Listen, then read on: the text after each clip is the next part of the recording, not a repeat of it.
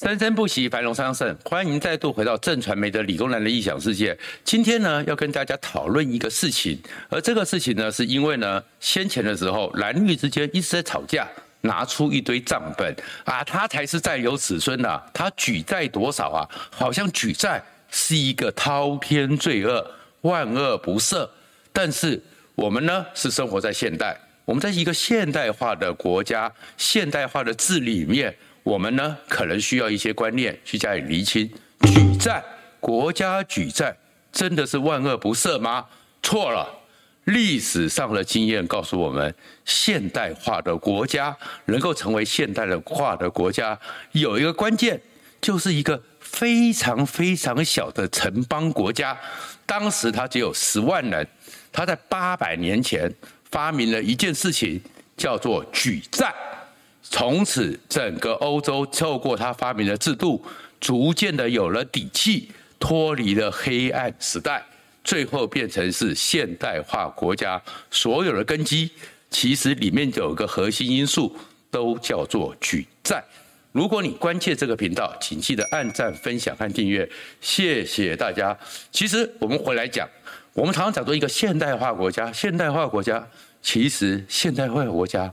成本是很贵的，一个要维持现代化国家的一个运作，它的法治社会，它的一个社会上的运转，其实是要花很多钱的。花多少钱呢？我们举个例子好了，像法治社会里面，你要不要养一堆法官？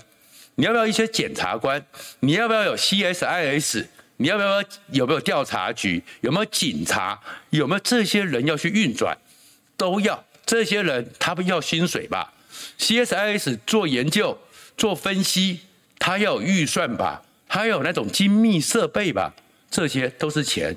然后这些钱从哪里来？征税，跟我们收税。如果这样收税收下去，每个国家不造反才奇怪。举个例子好了，像欧美国家，他们有个叫陪审制。美国曾经有一个调查，光一个因为。我今天放下工作，这是我的国对国家的义务。你抽到我做陪审员，那我应该进去。可是我的时间投进去了，那我的工作因为这个时间，所以我工作上是受了损失。公司是不是要赔补偿这一个为国家服务的损失？如果公司不补偿，国家也要赔偿。大概一个人就是几十美金。那几十美金一天，那其实美国去统计，因为美国的案件里面这样去统计。大概如果有一个案子开始审理，成立陪审团，这个案子从开始一直到整个结束，一个案子的成本，光陪审团的成本六十万美金。而这个社会民主法治社会，很多事情都要进到法律去处理，所以他们去估算，如果美国整个维持这样一个司法体制和法治社会的运作。一年的成本，光美国它这样一个制度的成本是八千亿美元到九千亿美元。OK，那现在就要问你一个问题了：你这么高的成本，那我们这个国家里面还不要去处理社会服务？我们还不要去处理教育体系？我们还要不要公共建设？还有国家安全？还有急难救助？还有防灾防防震这种状况？那这些钱都从哪里来？收税，你真以为说把这些钱通通弄上去之后，跟老百姓收税，老百姓受得了吗？你刚刚讲的，光一个军费也是几千亿美金，光一个司法也是几千亿美金。那你知道美国多少人？三亿四千万人，你算一算，每个人要缴多少税？他们每年能够赚多少钱？赚的钱难道是那种高税率到百分之九十，甚至不断的增收吗？横征暴敛。当时美国成立就是因为茶叶税。所以跟英国反抗，你真的把税收到那么高才能够去应应，不对嘛？那你要有其他的收入，那什么收入呢？其实你就会发现，原来所有的国家，西方的社会、欧洲的社会，一个课额外的盈余多出来的钱是取自民间，但是取自民间，民间呢不会觉得说你是在苛刻我，而是民间会认为说，哎，这是我的一个长期投资。而这个投资我会获利的，所以你会被被动的把你口袋里拿出钱，这个在税学叫做拔鹅毛，变成是我主动的把钱交给政府，然后政府呢，我认为他会给我回馈，这是我一个长期投资，而且是一个稳定的被动收入。哎，这样子的国家才能运转起来。所以这个呢，就是制度上，其实现代国家的制度都有很多成本，但是这个成本你要怎么取得？其实就是一二六二年，一个非常奇特的小国，现在是一个非常美丽的城市。我当然还没有机会去，我其实很想去，叫做威尼斯。威尼斯发明了一件事情，叫做国家举债券化、债券市场化、债券证券化，哎，开始改变了。整个国家如何筹措运作的成本，而且是多余的营运成本，快速的累积国家所要支付的成本，而且有盈余可以做更多更新的投入，快速的崛起。而这崛起到什么程度呢？当运作了两百多年之后，其实这个是黄仁宇老师他的《资本主义二十一世纪》那本巨著里面有去谈过威尼斯。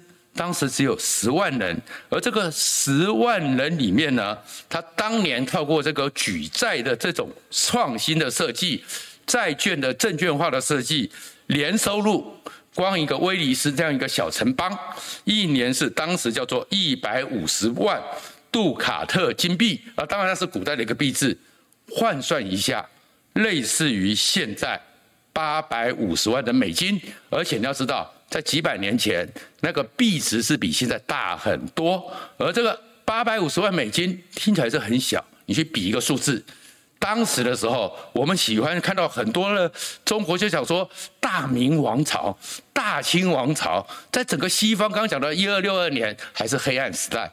在西方还是黑暗的时代，他们曾经大宋王朝，全世界 GDP 的百分之八十几是在大宋，全世界 GDP 快百分之九十是在大明。他们一年的税收，如果用刚刚的标准去算，一千万美金。你一亿人，大明王朝已经超过一亿人，一个一亿人的大国，你只有一千万美金，而一个小小的十万人的威尼斯小城邦，就有八百五十万美金。他们变得多有钱，因为他们有钱，所以他们可以去设立很多大学；因为他们有钱，可以去设立了很多制度化的改革；因为他们很有钱，所以重视了很多公共建设；因为他们有钱，所以可以去投资大航海事业。海权时代、大航海时代，威尼斯、意大利，到最后西班牙、葡萄牙。整个葡萄牙当时是女皇投资一个冒险家，他为什么有钱这个投资？投资个冒险家叫做哥伦布，就是你去走一走，走一走之后发现了新大陆，更源源不绝的再把掠夺，我们当然知道是掠夺美洲的印第安人资产再运回去，所以整个西方透过的就是举债这件事情，竟然改变了他们国家运作里面。整个如何取得成本、制造盈余、让国家更新的一个核心的变异，而整个中国呢，还有整个其他国家呢，还是最传统的人头税、土地税。所以你就是土地耕地，然后我就从里面抽多少，你又不能抽太高，十一税就已经是得政了。我种田种了一年，你给我抽百分之十，那些老百姓都觉得这个政府好仁慈哦。可是人口增加。你的耕地土地是有限的，你永远没有办法，所以你看到那些王朝永远就是在固定没办法无限持续增值的税收里面去运转，到最后都民穷财尽。明朝到了末年，民穷财尽，又要养那个数万人的明朝王室。清朝康雍乾盛世之后，到后来也走了末期，然后最后被鸦片之后，然后又被个列强之后。白银国家资产全部出去，越来越穷困。所以，如果你不是创造了这个财税举债，你怎么做到？那我们就回来了。为什么会有这个威尼斯想到这个举债呢？因为呢，在整个黑暗时代，我们在历史课本里面很少去讲。欧洲当时的时候是非常破碎的，神圣罗马帝国是数百个小城邦弄成了一个非常松散的联盟。但是呢，随着中世纪刚开始。中亚、西亚、中东、埃及那一带开始有很多，先是又有蒙古尔国，又有伊尔汗国，又有土耳其，又有突厥，又有大食，又阿拉伯乱成一团的时候，其实中东是一个海上丝路。当时的阿拉伯，哎，其实他们是一个当时世界里面知识还有财富累积还有商旅的重点。那慢慢的这些，因为你整个国家的可能都是非常破碎化，所以他们彼此之间呢，这些小王国、小城邦彼此之间有很多恩恩怨怨，打来打去。所以当时的时候，威尼斯跟热那亚常常有打仗。打仗就需要钱，需要钱怎么办？所以他们到了大概是十二世纪末的时候，就开始借钱。因为原来方法也是嘛，我土地人口，我的钱就没那么多，我就去借钱。那去借钱怎么办？借了以后，他们就开始想到举债。那举债之后呢，先用的是短期债务。我今天要打这场仗，我今天要把这个河口呢，港口重新修一下，我就跟老百姓借钱。而当时最早的时候，他们叫做爱国债。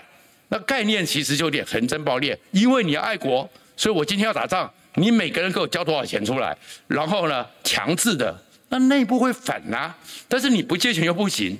比如说，当时十字军有十次东征，有一次英国的斯欣沙里要出去打仗，要想而有点样子，最后呢，钱借到不行，跟那些地主财团怎么借都借不够，曾经说过他把伦敦给卖掉才能筹钱。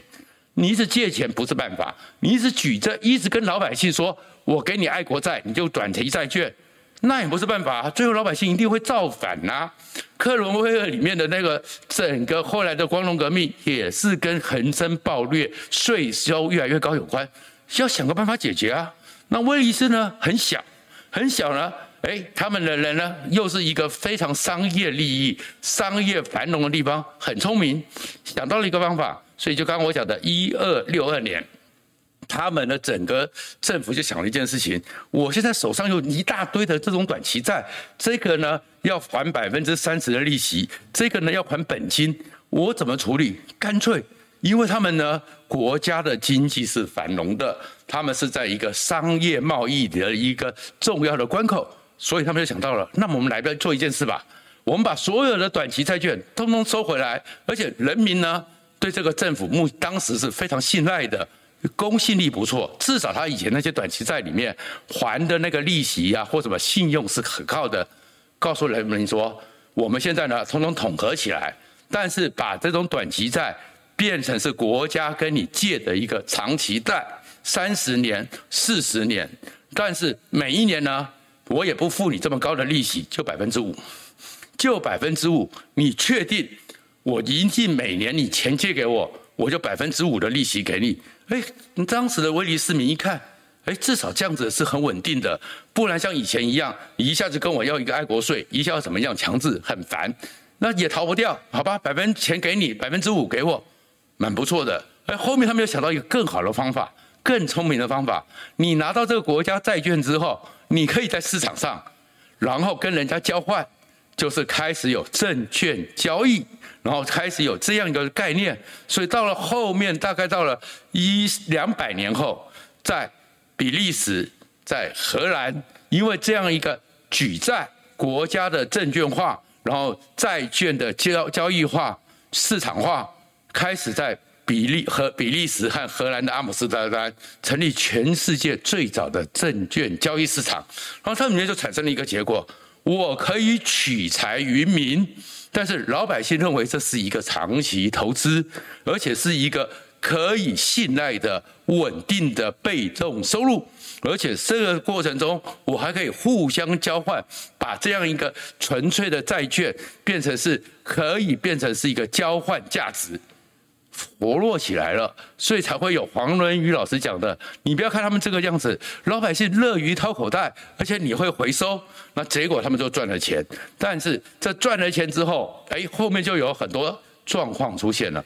我今天政府跟你做这个债，所以呢，以前他们是君权神斗，政府高高在上，教会高高在上，你要听我的。哎，后面变成是，喂，今天我是债主，哎。那我要给你有信用，你总要给我一个白纸黑字吧？契约。我们常常讲民主是契约精神，可是当契约成为一个共同信仰，并不是因为天赋人权，而是那个过程中，政府跟你举债，政府跟你买债，要你买债券，给你一个契约，那政府就这个契约要完成。哎，这个部分就开始有契约，开始变成是政府跟一般人民交往的一个。那么越来越觉得理所当然的事情。然后有了契约之后，后面就是你政府不要乱用啊，这也是我的钱呐、啊，让我不要看看账，我要不要监管一下？所以议会就假如说我要讲话啊，中产阶级开始因为你借钱给政府，你在议会里面你就觉得你应该有发言权，而政府因为欠钱也觉得说让你讲讲话好。议会这样的模式开始起来，所以原来非常位阶高的这个所谓的贵族和平民、中产阶级开始往下降，开始拉近距离。所以这就是民主政治。后面觉得说，原来这应该我们要跟国家的关系是契约的关系，这样就出来了。后面再产生一个变化，这什么变化呢？那大家就希望你，我钱给你，你要营运得好啊。你运得好之外，你要有做投资啊。那投资之后，我们需要更多的知识啊。那我们需要更多的知识，那国家也觉得说，有更专业的人来帮我做一些知识管理啊。大学，所以最早的时候，像热那亚、像威尼斯、像意大利，甚至是其实当时北方的强国叫瑞典。像我这次去瑞典的欧沙拉。欧沙拉的那个大学，我们的周期表里面百分最主要成分是欧沙拉那边成立的。我开始养一批学者，我开始养一批专家。我国家因为有钱，我因为这个盈余多，我从这里面再投资在你身上，你做出研究，教出一些专门的法律的人、专门的会计的人、专门的科学的人、专门的实用技术的人，协助我赚更多的钱。大学就开始起来了，所以这里面过程中一路下去，那刚好又碰到成吉思汗拔都西征的时候，一个黑死病，在那个过程之中，又把整个西方原来垄断对上上面的僧侣阶级、贵族阶级做了一次摧毁，而且在那个四年的黑死病之中呢，原来是老百姓才发现上帝已死，上帝已死是当时讲的，所以要靠自己。所以靠自己之后，科学启蒙起来。然后因为在整个过程中，在不断的是利用创投举债进行投资，改善国家的基础建设，改善国家的基础素质，不断的往上走过程中，又是大航海时代，然后又相辅相成之后，接下来有钱了，我当然是要去展现一下我有钱，就像我们很多富豪，总要家里摆几个古董吧。赞助达文西，我家里总要有几个人，哎，告诉你叫，你看我其实是很先进的。赞助伽利略，这样的过程中，科学启蒙、文艺复兴，这里面当然有很复杂的环境，但是有钱不是万能，没有钱这些都是假的。所以你要看到，就是如果你去研究欧洲历史，讲到现代化的时候，包含《国富论》。包含黄仁宇老师的《资本主义二十一世纪》，会讲到，西方之所以开始变成现代化的一个启蒙，不是英国的所谓工业革命开始讲起，都会从一二六二年威尼斯发明了举债这种观念。所以，其实这举债，我要讲这个就是讨论举债的数目没有意义。现代化国家，包含美国，都在举债，问题在哪？问题刚刚讲了这么多，他们举了债之后，第一个是信用，你跟人民口袋里借钱，你是要让人民相信你，他是可以有一个稳定而长期可以被信用的被动收入，所以国家的信用一直要维持。